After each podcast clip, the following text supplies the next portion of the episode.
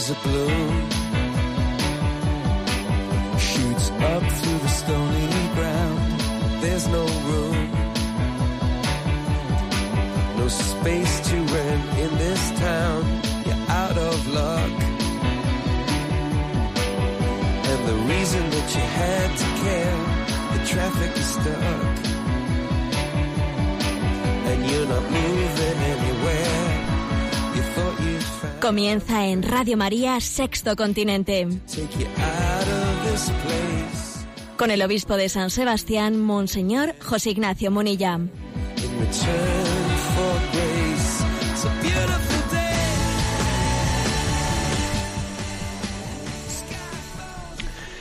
Un cordial saludo a todos los oyentes de Radio María. Un día más, con la gracia del Señor, nos disponemos a realizar este programa llamado Sexto Continente, que lunes y viernes realizamos aquí en directo desde las ondas de Radio María de 8 a 9 de la mañana.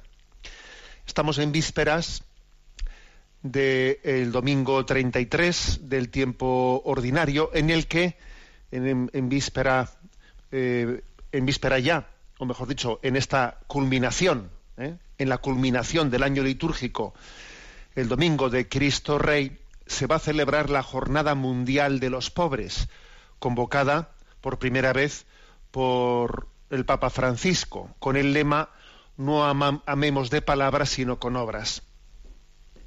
Y quiero comenzar el programa pues comentando una noticia que hoy salta a los teletipos, que hoy se está comentando en distintos medios de comunicación. Una noticia más, un acontecimiento acontecido en un pequeño, en una pequeña población de Cataluña, en Badia del Vallés, en la que ha sacudido la noticia de cómo en una vivienda han sido hallados una madre ya muy anciana, de 96, 97 años, y su hijo, los dos fallecidos, en unas circunstancias que son un buen retrato de cuál es la pobreza, la pobreza más generalizada que asola nuestra sociedad, que es la pobreza de la soledad o la pobreza de la carencia de la familia. Voy a leer la noticia tal y como la recoge uno de los diarios. En concreto he ele- elegido el diario El Español, el diario digital El Español. El titular es Morir durante una semana con tu hijo fallecido al lado. La agonía de Aurelia. Una madre de 97 años, enferma de Alzheimer y dependiente, tuvo que convivir con el cadáver de su hijo y cuidador en Badia del Vallés, Barcelona, hasta que la inanición se la llevó por delante. Nadie los echó en falta, apenas salían de casa, se excusan los vecinos. Aurelia tenía 97 años y padecía Alzheimer. Ya no hablaba, no se movía y no conocía. Dependía exclusivamente de su hijo Agustín, de 67 años. Él la cuidaba, la bañaba y la, sa- la sacaba a la calle de vez en cuando. Ambos vivían juntos en un pequeño piso de, Badia del Vallés, Barcelona, juntos y solos. Por eso cuando Agustín le dio un infarto en mitad del comedor y falleció, ella no pudo avisar a nadie. Aurelia tuvo que ver cómo el cuerpo de su hijo se descomponía a sus pies durante varios días, mientras que ella iba mu- muriendo de inanición. Los vecinos del bloque noveno de la calle Santander, del Badia del Vallés, llevaban varios días quejándose de un fuerte hedor a la entrada. Al principio pensé que algún perro se habría, se habría cagado las escaleras, comenta Monse, la persona que avisó a la policía. Eso lo pensé los primeros días. El último día, de- el último fin de semana, estuve enferma y no salí de casa. El lunes tuve que ir al médico. Al salir al rellano, el olor ya era insoportable. Me di cuenta de que la peste salía de casa de Aurelia y Agustín. Me temí lo peor y le dije a mi hija que ahí dentro había pasado algo muy gordo y que había que avisar a la policía. Los mozos de escuadra accedieron a la vivienda el lunes 13, sobre las 2 de la tarde. Allí se encontraron con la macabra escena, los cadáveres de madre e hijo en el comedor. Él tirado en el suelo, ella sentada en su butaca, sin signos de violencia, pero ambos cuerpos en avanzado estado de, de descomposición. La policía ha confirmado que que él murió primero, probablemente a principios de mes, y ella ya varios días después, probablemente una semana, aunque de momento no se saben fechas concretas. En Badía del Valles no se, habla, no se hablaba ayer de otra cosa. A perro flaco, lamentaba un vecino en la puerta del bloque 9, no sin razón. Badia es el municipio más pobre de Cataluña, una ciudad de algo más de 13.000 habitantes, llena de viejos pisos y castigada por el desempleo. Son muchos los vecinos que viven en su situación de precariedad. La tasa del paro supera, está por encima del 30% y las personas que dependen de los servicios sociales no suelen bajar del 33%. Agustín y Aurelia también vivían en una situación precaria y de dependencia, pero él decidió rechazar cualquier tipo de ayudas institucionales y dedicar su vida a cuidar de su madre. Él vivía solo para eso. Salía de vez en cuando para tomarse un café en el bar y poco más. No se relacionaba apenas con los vecinos ni tenía muchas amistades, cuenta Mónica, otra de las vecinas del bloque. Madre e hijo llevaban más de 30 años viviendo en Badia, donde, donde llegaron desde Zaragoza. Hacía años que él no trabajaba, había sido operado de la columna vertebral y cobraba una invalidez. Por eso cuando a Aurelia le diagnosticaron Alzheimer, él se dedicó en cuerpo y alma a cuidar a su madre. La última vez que la vi, él llevaba la llevaba el médico en silla de, en silla de ruedas. Me dio la sensación, sensación de que ella me sonreía al verme. Agustín me lo desmintió. Me dijo que era lo máximo que hacía ya, sonreír de vez en cuando, pero que no conocía. Recuerda Monse. Según cuentan los vecinos, él no quiso internar a su madre en el centro del municipio, también rechazó que viniese una asistenta a asear a su madre dos o tres veces por semana. Prefirió cobrar 150 euros de la ayuda por la dependencia y encargarse él de bañarla y arreglarla. ¿Y el resto de los vecinos no lo echaron en falta? Nosotros no porque él salía muy poco de casa. Nos cruzábamos solo de vez en cuando. Además, él a menudo se iba a su pueblo de Aragón, por lo que tampoco sabíamos si estaba de viaje o no. Confiesa Monse que empezó a sospechar cuando el mal olor en el bloque ya era insoportable. Los mozos abrieron la puerta y aquello fue horroroso. Mm, me han salido un montón de pupas en la boca de lo desagradable que fue aquello. Ahora el portal del bloque permanece abierto para intentar evacuar los malos olores. La policía judicial acudió ayer por la tarde a retirar el precinto del piso. La nieta de Aurelia les acompañó. Venía preparada con instrumentos de limpieza para acceder al inmueble y eliminar el hedor, pero cuando la policía abrió la puerta se dio cuenta de que no iba a ser suficiente. Los mismos mozos de escuadra le recomendaron que contratase una empresa de limpieza industrial. Estamos bastante acostumbrados a ver este tipo de cosas. Lo mejor es que se lo encargue usted a unos profesionales, le aconsejaron los mozos. La nieta de Aurelia, que no quiso hablar con la prensa, sí lo hizo. Ahora le esperan días de largos trámites.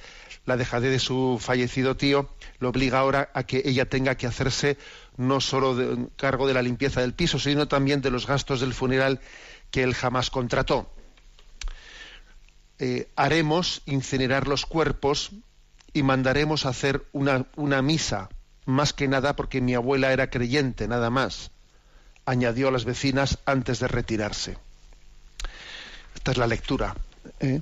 Es la lectura de la noticia que hoy está más o menos en todos los periódicos recogida. ¿eh? Me parece, me parece que esta última frase ya es eh, eh, el broche, ¿no? Haremos incinerar los cuerpos y mandaremos a hacer una misa, más que nada porque mi abuela era creyente, nada más. Pues sí, es la Jornada Mundial de los Pobres este domingo. Y no olvidemos que la mayor de las pobrezas es la soledad. La mayor de las pobrezas es la carencia de familia, el hecho de que nos hayamos ido cerrando en una burbuja. Y además, bueno, por lo menos en esta ocasión fallecen una madre y un hijo que están los dos unidos, pero obviamente hay una carencia muy grande de relaciones familiares, hay una carencia muy grande de relación social con nuestros vecinos. Nuestra mayor pobreza es la soledad, la soledad en la que nos hemos ido encerrando, en la medida que hemos ido perdiendo la confianza en Dios, hemos ido perdiendo la confianza entre nosotros. Y, y, nos cerramos en esa pequeña cárcel, en la cárcel de nuestra soledad. La mayor respuesta contra el mejor antídoto contra la pobreza es, sin duda alguna, es la familia y es todas las relaciones sociales que nacen del mandamiento del amor al prójimo. Sí, vamos a, celebrar este, este domingo la Jornada Mundial de los Pobres. No amemos de palabras, sino, sino con obras. Y lo hacemos encomendando especialmente el eterno descanso de esta madre y este, y este hijo, y este hijo, Aurelia, y su hijo Agustín, les encomendamos a ellos en su eterno descanso.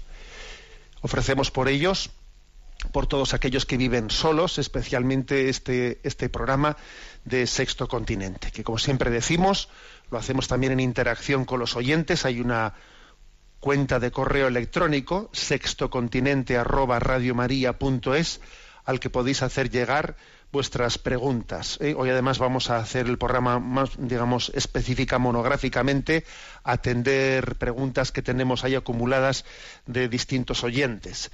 Y también decir que Sexto Continente tiene pues una interacción con vosotros a través de la cuenta de Twitter arroba obispo Munilla, también de la cuenta de Instagram que lleva esa misma, ese mismo nombre arroba obispo Munilla y del muro de Facebook que lleva mi nombre personal de José Ignacio Munilla. Y bien, pues vamos a ir, como digo, eh, dedicando el programa de hoy a atender a las distintas eh, preguntas llegadas a ese correo sextocontinente arroba radiomaria.es. Nos van a ir presentando desde la emisora. Buenos días. Buenos días, monseñor. Adelante, nos vamos presentando las preguntas. Pues desde San Sebastián escribe Bingen.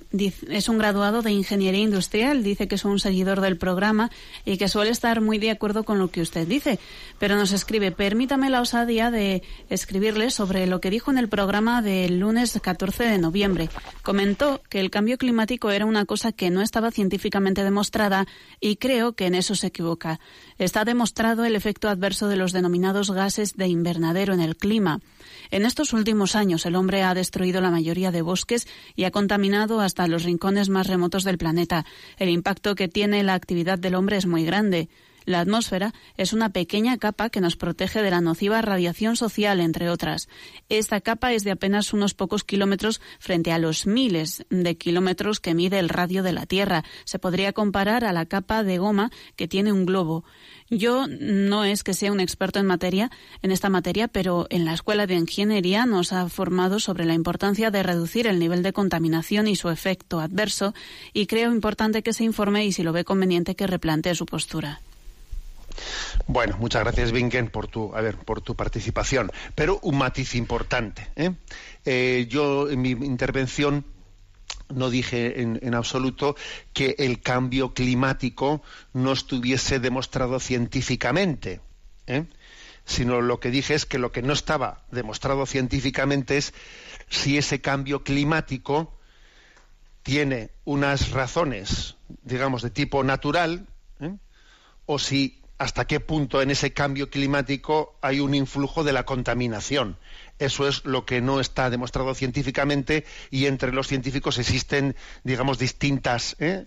pues distintas posturas. De hecho, eso está claramente reflejado en el punto 23 de la encíclica Laudato Si. ¿eh? Donde por una parte se habla de cambio climático, a ver, negar la existencia de un cambio climático es absurdo. Es obvio que existe un calentamiento en la Tierra, basta ver eh, las fotografías de cómo pues los cascos, eh, los casquetes polares se han ido poco a poco, ¿no? Pues derritiendo y esto estamos hablando ya pues de, de unas décadas de, que son inexorables, ¿no? Existe, estamos eh, hacia un calentamiento de la Tierra que tiene muchos problemas y del cual hay muchos fenómenos que, pues que, son, que son fácilmente deducibles como consecuencia de ese calentamiento global. Sobre la cuestión de si hasta qué punto ese calentamiento global es como dice, ¿no? Pues ese punto de, de Laudato sí, pues influjo de factores como el vulcanismo o las variaciones de la de la órbita y del eje de la Tierra o de los ciclos solares o de, ¿eh? la actividad solar, etcétera. ¿Y qué otra parte de ese calentamiento global está teniendo lugar? Pues por la, por la contaminación del anhídrido carbónico, eh, metano, etcétera, etcétera. A ver, existen distintas, ¿eh? lo más lógico sea pensar que son factores combinados, ¿eh? que son factores combinados. O sea, que digamos, hagamos ese, ese matiz. Yo sobre, yo digamos, con lo que quise ser crítico especialmente, es con lo siguiente. Con la invocación, ¿eh? con la invocación del tema de que, pues eso, el cambio climático está mm, producido por una sobreexplotación de la tierra, de la cual es principalmente culpable la superpoblación, hasta el punto de hacer una, una derivada, un silogismo, diciendo que a mayor población, eh, entonces el cambio climático se acelera y lo que hay que hacer es ser menos para que así no haya problemas en la tierra. ¿eh? con el cambio climático. Eso es con lo que yo quise posicionarme radicalmente, porque obviamente es una, es una manipulación. ¿eh? Y, y, además hay que decir que no es cierto que a mayor población pues haya mayor contaminación. Puede haber más población con menos contaminación. ¿eh? Y puse algún ejemplo concreto, ¿no? Pues el hecho, el hecho de como, por ejemplo, en Madrid, en Madrid, en este o en, o en Bilbao, vas a Bilbao, todos recordamos en Bilbao hace décadas cómo era la contaminación en Bilbao. Tú ahora vas a Bilbao y vamos, y, eso ha, cambiado de rostro la ciudad, pues porque ha habido un cuidado, ¿eh? un cuidado de, pues, pues del, medio ambiente. ¿Eh? Por lo tanto, no es cierto que, el mayor, que la mayor población, no es cierto que el mayor desarrollo, etcétera, que, pues, conlleve mm, más contaminación. En segundo lugar, también creo que hay que decir otro argumento. Me parece peligroso que se intente educar ¿no? pues en, el cuidado del medio ambiente solamente bajo, ¿eh? o sea, bajo la, el miedo a que es que tenemos que cuidar el medio ambiente porque es que viene un cambio climático, ¿eh? porque es que nosotros estamos contaminando y de la contaminación viene el cambio climático. Si hacemos eso, si pretendemos educar en el cuidado del medio ambiente por el miedo ¿eh? a que la contaminación cambie el, cambio climático, la verdad es que creo que es una razón insuficiente. Es una mala educación moral. Yo creo que hay que, hay que educar en el cuidado del medio ambiente pues, por razones más profundas, ¿no? Es como si a alguien se le dice, tienes que aprender a recoger la casa, porque a partir de ahora no vas a tener una criada detrás tuyo que recoja las cosas. A ver, no es que tiene que recoger las cosas porque ya no va a tener una criada, es que tiene que aprender a recogerlas independientemente de que tenga o no tenga esa criada. Es que tiene que estar bien educado, ¿eh? No por el miedo a que ya no hay, no, no haya repuesto. ¿eh? Porque de lo contrario, si no fuese así, ¿qué ocurriría? Pues que únicamente tendría cuidado de la tierra y del medio ambiente aquel que vive en lugares contaminados. Va, el que vive en lugares en los que no existe problema de contaminación, pues yo sigo todavía ¿eh? abusando del medio ambiente, porque al fin y al cabo en el sitio en el que yo vivo no hay ningún problema de contaminación. ¿Mm? O sea que me parece a mí que es importante, es importante que la educación del medio ambiente sea una educación no por un factor extrínseco que, eh, que alguien me meta miedo, no, sino por un factor que sea más intrínseco, porque es en el fondo es el cuidado, cuidar del medio ambiente tiene que nacer del cuidado de ti mismo, de ti mismo, de no ser tú un egoísta, de no ser un despilfarrador, ¿eh? de pensar en los demás y no solo en ti mismo. La mejor manera de cuidar del medio ambiente es cuidar de ti, de tus valores, de tu conversión, de tu conversión interior. ¿eh? Bueno, en resumen, ¿eh? respondo a Bingen, que bueno, como tú bien dices, siempre tenemos que matizarnos en las cosas que decimos, pero, eh, pero no, yo mi afirmación no fue negar la existencia del cambio climático, sino más bien decir que, a ver, que lo que no está demostrado es en el cambio climático qué es lo que influye más. Si influye más eh, pues los factores de la contaminación o si influye más las causas eh, las causas naturales. En cualquier caso, es clarísimo, como también dije en el programa, que incluso en los que piensen que las causas naturales son las que, las que más influyen en el cambio climático, obviamente la contaminación siempre, siempre estará acelerando ¿eh? Esos procesos de cambio climático y no será, y no será positiva, no, no será benefactora, sino, sino todo lo contrario. Adelante con la siguiente pregunta. Sofía de Barcelona comparte. En primer lugar, quiero agradecerle el programa del 2 de octubre en Sexto Continente en el que habló con valentía del proceso de Cataluña a la luz de la doctrina social de la mm, católica. Fue una gran ayuda para muchos católicos catalanes en estos momentos de confusión. Pero le escribo por otro tema. Tengo dos amigas que han sido educadas en los principios cristianos, pero que ahora se resisten a casarse arrastradas por el ambiente. Lo curioso es que una de ellas me decía que no se casa porque el matrimonio le merece mucho respeto. En concreto, me enseñó una estadística que me dejó helada, según la cual en España se producen en este momento siete rupturas por cada diez matrimonios. Según ella, prefería mm, mm, que decía que es menos traumático separarse sin haberse casado que separarse estando casada. ¿Qué consejos podría darle? Bueno, vamos a ver. Eh, a veces eh, hay determinadas estadísticas que se hacen públicas, ¿no? De una manera que pueden tener también una cierta manipulación, crear un cierto alarmismo. Ya sabemos que estamos en una situación en la que hay una profunda crisis en el matrimonio. Ya sabemos que estamos en una situación en la que hay una profunda crisis de los valores sociales. Pero yo creo que también a veces de la manera de dar determinadas noticias se puede estar generando desesperanza y hay que tener cuidado con ello. Por ejemplo, esa estadística que se ha difundido mucho, a la cual hace referencia Sofía, ¿no? que dice, en España, por cada diez matrimonios hay siete rupturas, ¿no? En España se eh, dice se divorcian 70, 70 matrimonios de cada, de cada 100. Eso, esa estadística la hemos visto publicada por ahí. 70 de cada 100 se divorcian. A ver, vamos a ver, hay que explicar eso. ¿Por qué no se dice que de cada 100 que se han casado se divorcian 70? No. Lo que quiere decir es que, claro, en este momento se está casando muy poca gente, por desgracia, hay una gran crisis en ese acercamiento eh, al matrimonio. Se está casando muy poca gente. Y claro, como se casa muy poca gente, eh, la estadística de los divorcios es conforme a todos el número de matrimonios que hay de las décadas anteriores donde se casaba mucha gente. Entonces, claro, cuando se dice de cada, por cada 100 matrimonios hay 70 divorcios, claro, esto puede ser una estadística un poco engañosa. ¿Por qué? Porque ahora se casa muy poca gente y los que se divorcian son, claro, no únicamente desde estos que se han casado, sino desde todos los que se casaron en décadas anteriores, que fueron muchísimos. Y claro, leída esa, ¿eh? esa estadística así sin más, siete de cada diez, ¿eh? siete de cada diez se divorcian, pues no es, no es cierta esa estadística. claro, resulta exageradísima y coge una persona y dice, oye, pues si, si yo me caso ahora, si tengo el 70% de probabilidades de divorciarme, no, eso no es verdad. Eso es una extrapolación de una estadística, pues, pues, pues claro, mal reflejada, mal trasladada porque no es verdad que si me caso tengo el 70% de probabilidades de divorciarte estadísticamente, no, no es verdad. ¿Mm?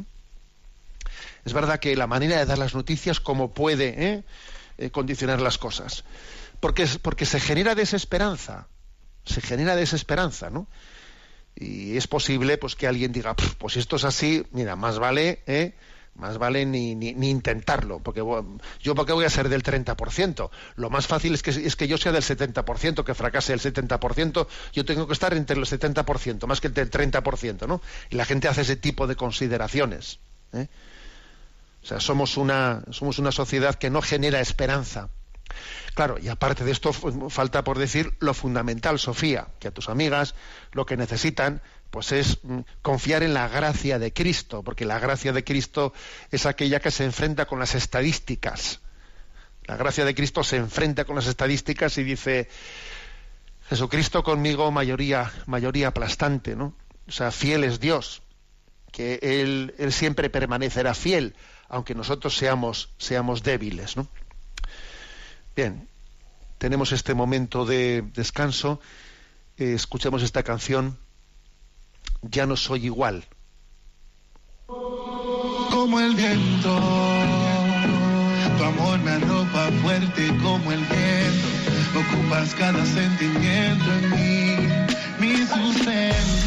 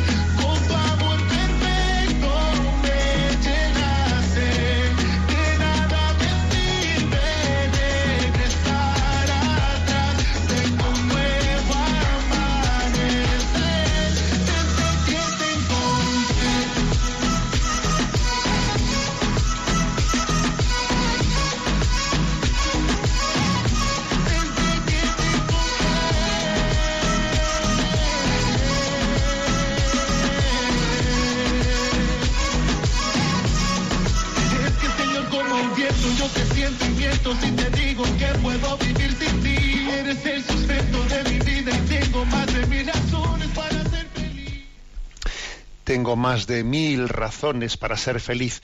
Continuamos en esta edición de Sexto Continente que estamos dedicando pues, de una manera más específica a atender preguntas que los oyentes han hecho llegar al correo electrónico sextocontinente@radiomaria.es y desde la emisora Rocío nos va presentando las preguntas seleccionadas. Adelante. La siguiente es de María Martín, que comparte. Estimado Monseñor, antes de nada quiero agradecer su labor que tanto me orienta, me forma y me ayuda. Paso ahora al tema que me ha decidido a escribirle, aún con cierta duda porque no quisiera ser impertinente. Esta mañana, como acostumbro todos los lunes y viernes, he escuchado sus palabras en esa ocasión sobre la crisis demográfica y ha puesto un ejemplo que me ha chirriado desde mi perspectiva de, soltera. Usted eh, ha puesto un ejemplo hipotético de dos mujeres, una soltera y otra casada con tres hijos, queriendo demostrar cómo la soltera sale beneficiada y la casada perjudicada. Pues bien, yo tengo 66 años, soy soltera y acabo de jubilarme después de haber trabajado 17 años cotizando religiosamente y pagando a la seguridad social un dinero que si en vez de aportarlo según las leyes del gobierno hubiera podido capitalizarlo, mi futuro sería ahora menos negro tal como están poniéndose las cosas. Sé lo que son las dificultades de conciliar hogar y trabajo porque tuve a mi madre desahuciada y paralítica 11 años y sin un marido que me pudiera ayudar con su presencia y emocional y económicamente. En una ocasión en la que tenía posibilidades de ascender en mi trabajo, a pesar de tener más años de antigüedad y mayor titulación, el puesto se lo dieron a un compañero y, según mi jefa, fue porque este hombre lo necesitaba más porque tenía dos hijos y yo ninguno. Trabajando y estudiando al mismo tiempo como pude, me licencié ya con bastantes años y gracias a ello ahora estoy como voluntaria en un centro de humanización de salud dirigido por los religiosos Camilos. No hay nada que yo admire más que los desvelos de una madre, ni para mí no existe un trabajo más digno que el de ama de casa. Pero en mi caso no es mm, ni mucho menos una excepción. Hay muchas y diferentes realidades de trabajo, de esfuerzo personal y de entrega generosa que benefician a la sociedad, como por ejemplo su labor de sacerdote. Que Dios le bendiga. Bueno, vamos a ver, ya sabemos que siempre hablar de estos temas eh, suscita, pues eh, cierto, como decía la oyente, esto me ha chirriado un poco. Vamos a ver, yo creo que cuando yo hablé de la importancia de promocionar la familia, de ayudar, ¿eh? de ayudar también socialmente, ¿no? Pues a las personas que se han casado y que tienen hijos y que esos hijos son el futuro de la sociedad, eso no hay que no hay que recibirlo como en detrimento de ¿eh? en detrimento de los solteros, como si, por ejemplo, en el Imperio Romano, en tiempos del Imperio Romano se solía, ¿eh? se solía mm, eh, promocionar mucho a los casados en detrimento de los solteros porque se decía que eran unos egoístas, etcétera. Es curioso, ¿eh? el Imperio Romano tenía un sistema social que castigaba mucho ¿eh? a los solteros porque les consideraba egoístas, etcétera, ¿no?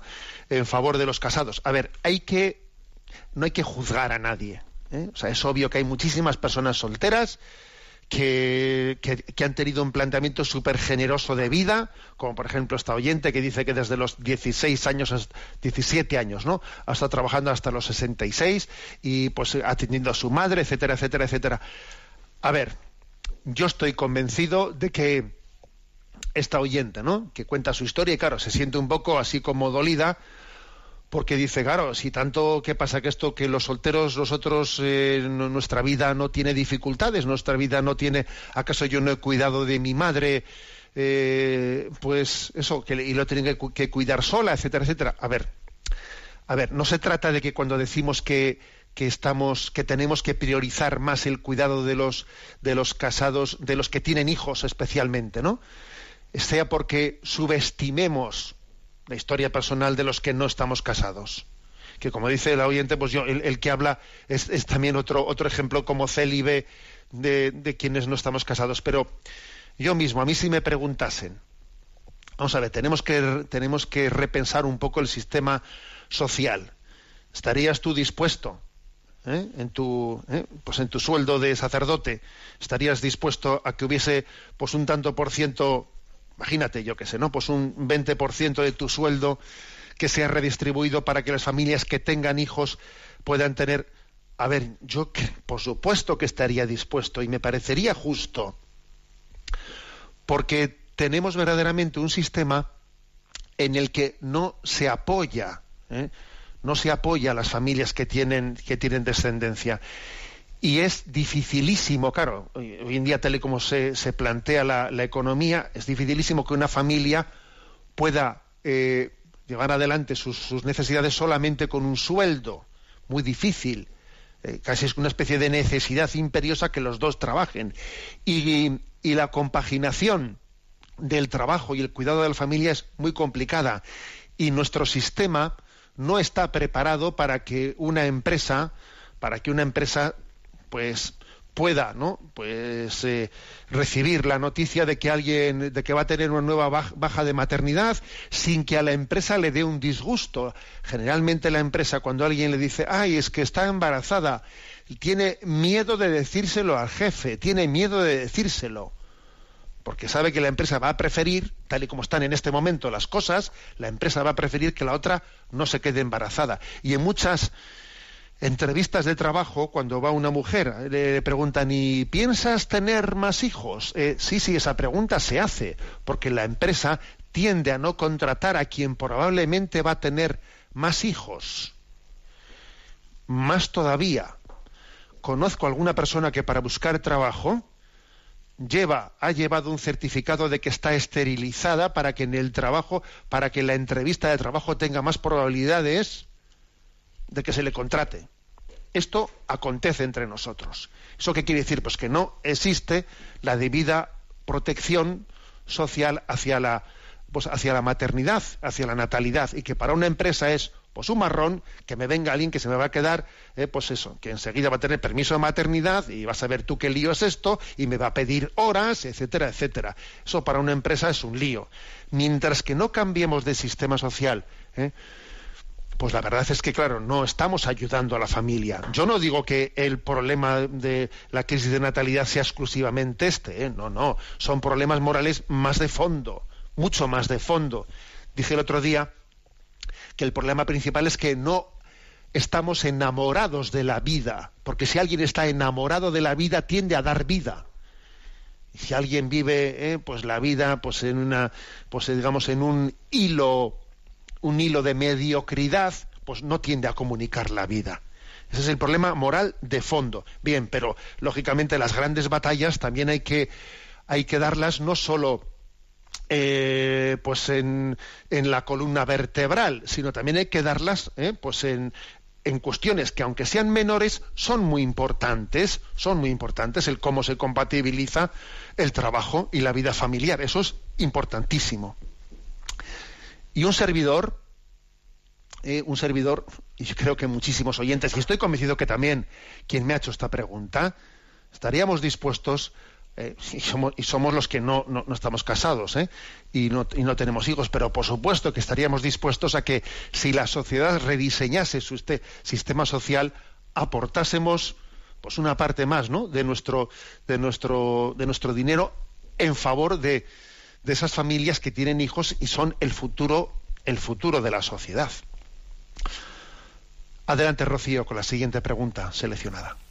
Tomás de Mallorca plantea, me pregunto cuál es la razón por la que a algunas personas la fe en Dios les llena plenamente la vida, mientras que a otras, aunque sean creyentes, no viven la fe religiosa de una manera tan determinante.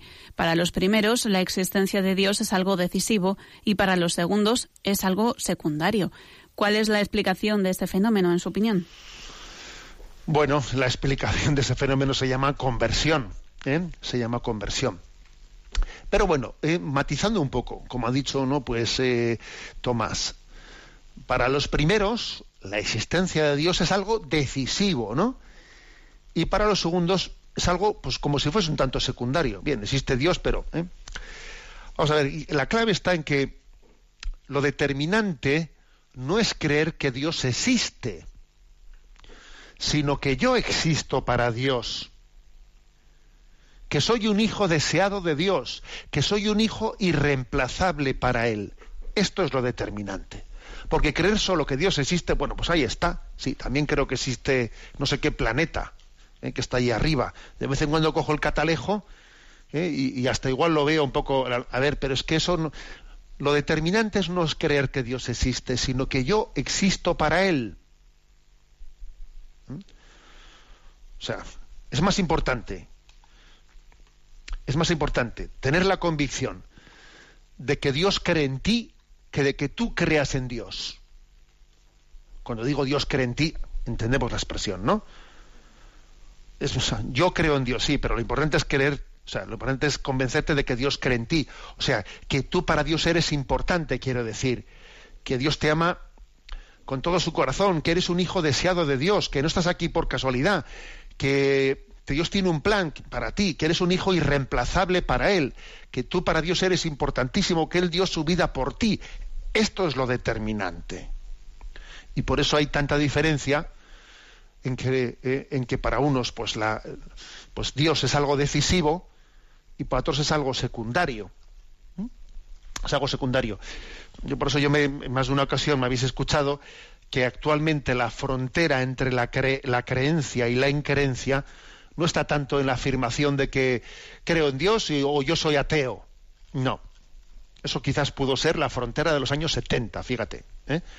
Pero en este momento la frontera entre la creencia y la increencia no está en que si yo creo en la existencia de Dios, algo tiene que haber, ahí tiene que haber un ser infinito, o yo soy ateo. No. La frontera está en creer o no creer que Dios se ha revelado, que Dios se te ha manifestado, que Dios ha, venido a buscarte, a buscarte, que Dios ha venido a darnos su salvación. La frontera está en si Dios existe allí un infinito o Dios habla, se comunica, viene a buscarnos. Esa es la diferencia entre creencia e increencia. O sea, en dejarle a Dios que lleve la iniciativa de comunicarse, revelarse y venir a buscarnos, como lo ha hecho, como lo ha hecho en Jesucristo. Adelante con la siguiente consulta. Mm, pues nos escribe María Rosario mm, que comparte. Buenos días, Monseñor. Hace más de un año volví de la mano de Jesús a la Iglesia Católica, la Iglesia de mi infancia y mi adolescencia, tras 44 años de abandono en pro de la cultura y de la creatividad sin Dios. Gracias a Radio María y a la formación con sus enseñanzas del catecismo, prosigo mi vuelta al único camino quería consultarle una actitud que noto se lleva mucho entre mis amigos agnósticos y amantes de las teologías para el bienestar, con los libros de Gurdjieff, Jorodowski, Claudio Naranjo o Enrique Corbera. Son teologías, y lo entrecomillo porque no sé si es el término adecuado, que han introducido su vocabulario en la sociedad – Cuando la vida trae problemas o dificultades, a ellos que conocen mi vuelta a casa, a la Iglesia Católica, gracias a Dios, les digo, rezaré por vosotros, sostengo en mis oraciones. Y alguno me ha contestado, ¿por qué tienes tú que rezar por mí? Yo me callé.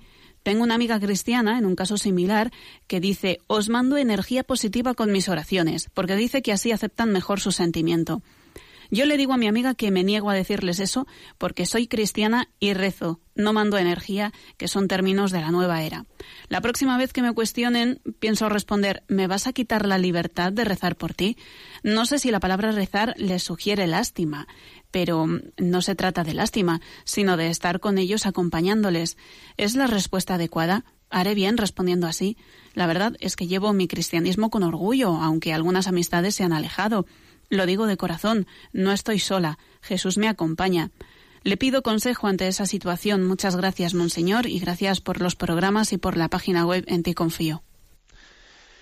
Bien, pues la verdad es que damos gracias a Dios, ¿no? Por, esos testimonios de retorno a la Iglesia eh, después de 44 años, ¿no? Está también Radio María en este momento totalmente embarcada en esa campaña de, de retorno, ¿eh? de retorno a la Iglesia pues sí, es un, es un don muy grande, ¿no? Que cuando uno recibe esa llamada, quizás luego le puede acontecer que tiene la perplejidad de cómo relacionarse con unas personas, claro, de ese mundo alejado de la Iglesia con las que yo conviví durante todo mi alejamiento y que ahora han visto con eh, cierto escándalo tu conversión y ahora dicen, pero esta, esta ahora que, eh, pretende rezar por mí, pretende rezar por mí como si ese rezar por mí, por el otro, fuese una especie de, no sé, de, insulto. De, a ver, yo creo que lo que es importante es que cuando nosotros manifestamos a alguien, mira, pues he hecho un, he hecho un viaje, he estado en Lourdes y que, que, sepáis que he rezado,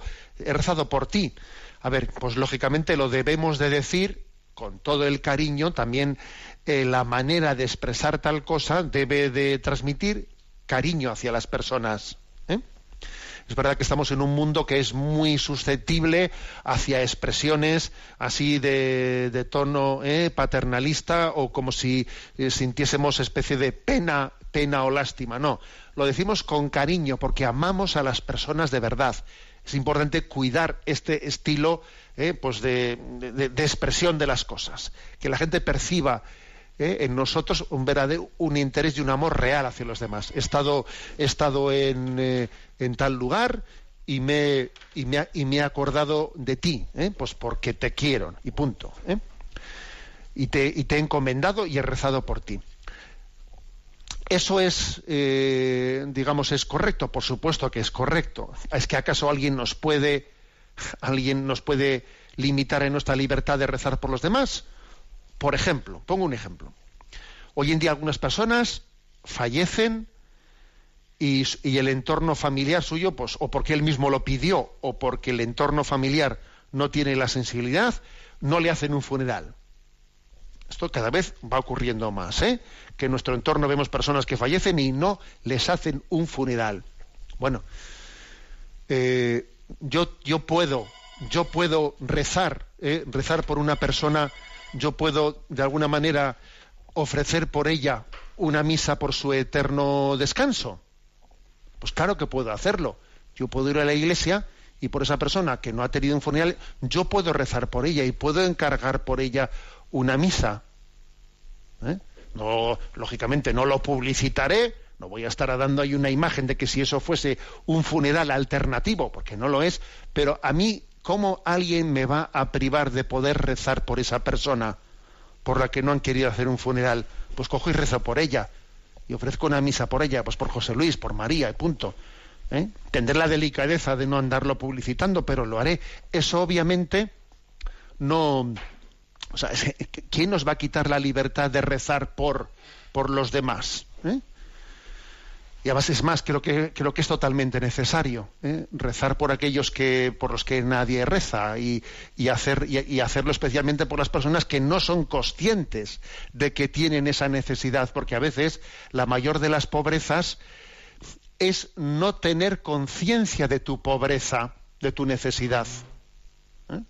Ahora, eso sí, hacerlo con un estilo, como he dicho, pues sencillo, no paternalista en ese sentido negativo de la palabra, que, sea también una expresión del cariño y del amor real eh, que tenemos eh, y que tenemos a las personas. Y adelante.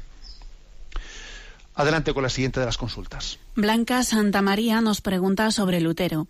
Ya que ahora hay muchos grupos dentro de la Iglesia Católica que parece que siguen esta teoría, sobre todo esa frase del Señor en el Evangelio que dice, cuando dos o más estén reunidos en mi nombre, yo estaré allí en medio de ellos, y te dicen que Él está allí, que el Señor habla por ellos, e incluso que Jesús les obedece cuando le piden que sane a alguien o incluso que baila con ellos. Esto crea algo de confusión, porque los católicos creemos realmente que Jesucristo está en el sagrario y es donde Él nos espera. Me preguntaría, mm, me gustaría, perdón, que nos ayude a discernir si esto es realmente lo que decía Lutero. Ya estamos justificados por la fe y no haría falta el sacramento de la penitencia. Muchas gracias por cómo nos ilumina y nos ayuda con sus palabras. Bien, obviamente, eh, obviamente con, pues, con nuestros hermanos protestantes nos une, eh, nos une pues la fe en Jesucristo Salvador. ¿eh? Pero Lutero cometió el gran error de rechazar los sacramentos, los siete sacramentos que el concilio, pues que el concilio mm, de Trento subraya, ¿no? como instituidos por Jesucristo, o comete el error de de pensar que esa gracia de Jesucristo pues vaya a llegar por, por, un conducto que olvidando que el conducto ordinario de esa gracia es, el sacramental. ¿eh? Entonces, por lo tanto, eh, somos justificados por la fe en Jesucristo, sí, pero esa fe en Jesucristo, esa gracia de Jesucristo, se nos da a través de los sacramentos. ¿eh? ese es el, existe un error, el error de contraponer, de contraponer el acto de fe en Jesucristo de como si eso hiciese innecesario el conducto concreto que el mismo Jesucristo ha instituido para darme su gracia. Porque nosotros también, por nuestra, eh, por nuestra condición humana, necesitamos también de signos visibles para que esa gracia de Cristo eh, nosotros la percibamos ¿eh? y llegue a nosotros de una manera perceptible, consciente, como son, como son los sacramentos. ¿no? Y de hecho hay que decir ¿no? pues que Lutero algunos de los sacramentos, como el de la Eucaristía o el bautismo, sí los reconoce. Y entonces es bastante contradictorio de por qué no reconoces los otros sacramentos, que sí que se han celebrado en la Iglesia durante esos 1500 años hasta que tú, Lutero, has llegado. ¿Cómo, cómo puedes decir este sacramento sí y el, y el otro no? O sea, ¿de dónde pueden hacer eso cuando la Iglesia ininterrumpidamente desde Jesucristo venía celebrando esos sacramentos, ¿no? Bueno, este creo que es el, mm, lo que hay que responder. Sí es verdad que donde dos o tres se hayan reunidos, ahí está Jesús. ¿eh? Si están reunidos en nombre de Jesús, ahí está Jesús en medio de ellos, pero eso no sustituye. Ese tipo de presencia de Jesús no hay que contraponerla ¿eh? a la presencia de Jesucristo pues a, través de los sacramentos, especialmente la Eucaristía. ¿eh? no es correcto el, mentar algún pasaje del, del Evangelio contra otro pasaje del Evangelio. ¿Mm? la, la, Sagrada Escritura hay que recibirla en su integridad, no de una manera selectiva, seleccionada, sino en su integridad. ¿no? Lo propio de la, de la interpretación católica es el y. ¿Mm? Cuando Lutero dice, por ejemplo, ¿no? Nos salvamos por la fe y no por las obras. Eh, la Iglesia Católica responde, nos salvamos por la fe y por las obras. Lo propio de la interpretación católica de la Sagrada Escritura es el y, conjunción copulativa, es decir, este pasaje evangélico y este y este y este, e integramos todo lo que dice la palabra, no una cosa en detrimento de la otra. Bien, tenemos un breve descanso musical y nos preparamos para la última parte del programa en la que vamos a hacer, aunque sea brevemente, el comentario, el comentario al punto del DOCAT.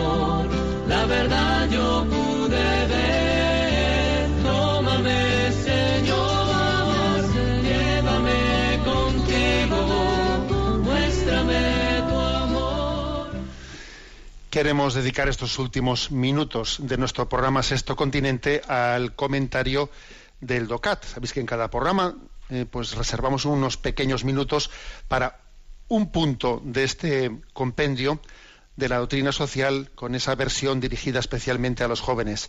Nos toca el punto 15. ¿Está el ser humano llamado al amor? Y responde, sí, porque ser amado y regalar amor es algo inherente a la esencia de la persona humana. Dios nos sirve de modelo en este sentido. Dios, así nos lo ha enseñado Jesús, no es en sí otra cosa que amor. Entre el Padre, el Hijo y el Espíritu Santo hay un intercambio constante de amor, pero también el hombre que ama participa de esta comunidad de amor. Nuestra vida solo puede tener éxito si, en vez de encerrarnos al fluir del amor divino, nos abrimos a Él. El amor nos permite estar abiertos a las necesidades del prójimo y nos capacita para la entrega de nosotros mismos. Jesucristo, cuya voluntad libre, cuya voluntad libre hizo que se entregara en la cruz por amor a los demás, ha hecho precisamente con la entrega de su vida el mayor gesto de amor. ¿Mm?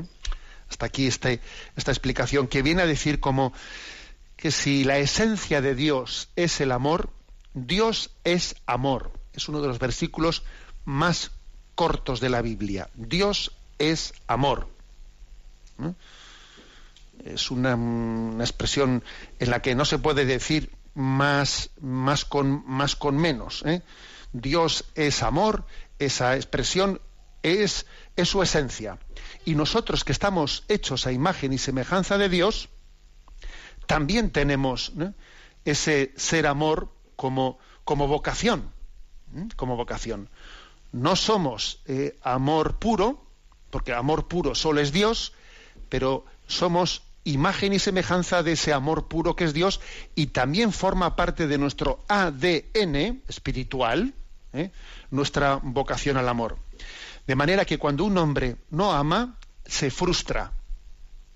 O sea, un hombre que no hace de su, de su vida, o sea, de, el motor de su vida no es el amor, tiene una vida frustrada. Si tú no amas, estás frustrado, porque has sido creado por el amor y para el amor. Has sido creado por el amor de Dios y has sido creado para amar. El que no ama está frustrado. Frustrado. Por eso la no creencia en Dios, el no amar a Dios, el no cumplir el primer mandamiento de Dios es frustración para ti. No es que no, no, es que no le hayas dado a Dios lo que Dios se merecía únicamente, que es verdad, sino que es que tú, no cumpliendo el primer mandamiento, estás frustrado, porque tu, porque tu, tu vocación es esa. ¿eh? Estás hecho para el amor, tú estás llamado a participar del amor intratrinitario, entre el amor entre el Padre, el Hijo y el Espíritu Santo. Y estás llamado a que, a que el mandamiento del amor al prójimo sea pues la mejor prueba, la prueba fáctica de que el amor es el proyecto principal de tu vida, es el motor principal de tu vida. El mandamiento del amor al prójimo, especialmente al más necesitado, es la prueba del algodón de si el amor en mí, ¿no? Pues es una teoría o verdaderamente es el motor de mi vida. Aquí viene, por ello, viene una cita de Santa Teresa de Calcuta, ¿eh? junto a este punto 15 del DOCAT, que dice, el amor empieza hoy. Hoy alguien sufre, hoy alguien duerme en la calle, hoy alguien pasa hambre, hoy es cuando tenemos que hacer algo. El ayer ya pasó y el mañana no llegó aún. Hoy, solo hoy, podemos dar a conocer a Dios amando, sirviendo, alimentando al hambriento, vistiendo al desnudo y dando al pobre, al pobre techo. No esperes a mañana. Mañana habrán muerto ya si no les damos nada hoy. Es una llamada apremiante, ¿no? De la Madre Teresa de Calcuta a vivir. Porque además es curioso que estamos, nos ha tocado comentar este punto 15 justo cuando estamos en vísperas de la Jornada Mundial de los Pobres, ¿eh? de los pobres. Y voy a concluir leyendo estas palabras del Papa eh, con motivo de esta Jornada Mundial de los Pobres. Precisamente hoy, cuando hablamos de exclusión, vienen rápido a las mentes personas concretas, no cosas inútiles, sino personas valiosas. La persona humana, humana, colocada por Dios en la cumbre de la creación, es a menudo descartada porque se prefieren las cosas. Y eso es inaceptable porque el hombre es el bien más valioso a los ojos de Dios. Y es grave que nos acostumbremos a este tipo de descarte. Es para preocuparse cuando se adormece la conciencia y no se presta atención al hermano que sufre junto a nosotros a los graves problemas del mundo.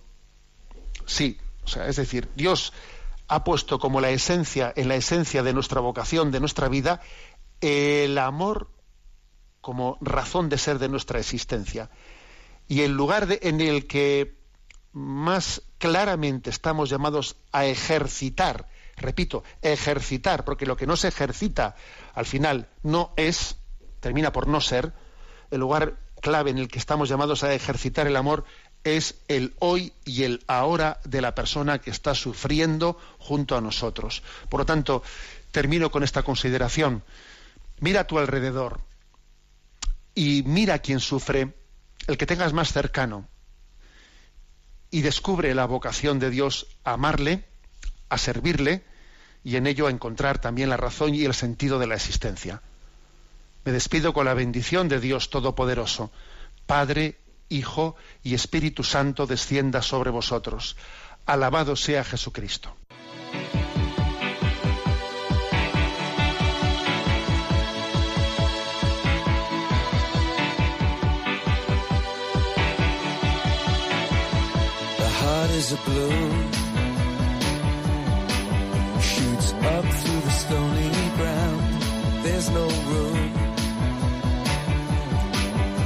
Space to rent in this town. You're out of luck. And the reason that you had to care, the traffic is stuck. And you're not moving anywhere. Han escuchado en Radio María Sexto Continente, un programa dirigido por el obispo de San Sebastián, Monseñor José Ignacio Monilla.